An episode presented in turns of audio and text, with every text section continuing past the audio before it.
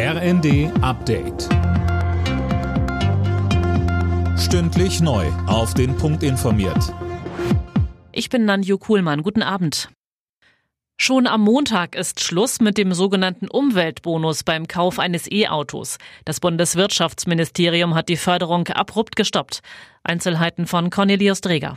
Anträge, die bis einschließlich morgen eingehen, werden noch bearbeitet und wenn korrekt bewilligt. Ansonsten ist nach sieben Jahren Schluss mit dem Umweltbonus. Bisher wurde der Kauf von mehr als zwei Millionen E-Autos mit rund zehn Milliarden Euro gefördert. Begründet wird das Ende mit dem Haushaltsurteil des Verfassungsgerichts. Aus dem Klima- und Transformationsfonds wurden 60 Milliarden Euro herausgenommen. Damit fehlt unter anderem das Geld für die E-Auto-Förderung. Trauer und Proteste in Israel. Nach der versehentlichen Geiseltötung im Gazastreifen haben sich hunderte Demonstranten vor dem Verteidigungsministerin in Tel Aviv versammelt.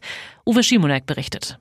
Israels Ministerpräsident Netanyahu sprach von einer unerträglichen Tragödie, während hunderte Menschen auf die Straße gingen. Die Demonstranten forderten ein neues Abkommen mit der Hamas zur Freilassung der Geiseln, die noch in der Gewalt der Terroristen sind. Inzwischen hat die israelische Armee mitgeteilt, dass die aus Versehen erschossenen Geiseln weiße Fahnen dabei gehabt und auf Hebräisch um Hilfe gerufen hätten.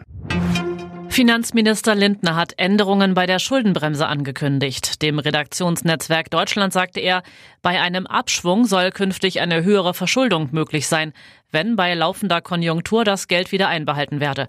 Das gelte im Prinzip auch schon jetzt, nur in engeren Grenzen. Borussia Dortmund hat im Kampf um die Champions League Plätze einen Dämpfer erhalten.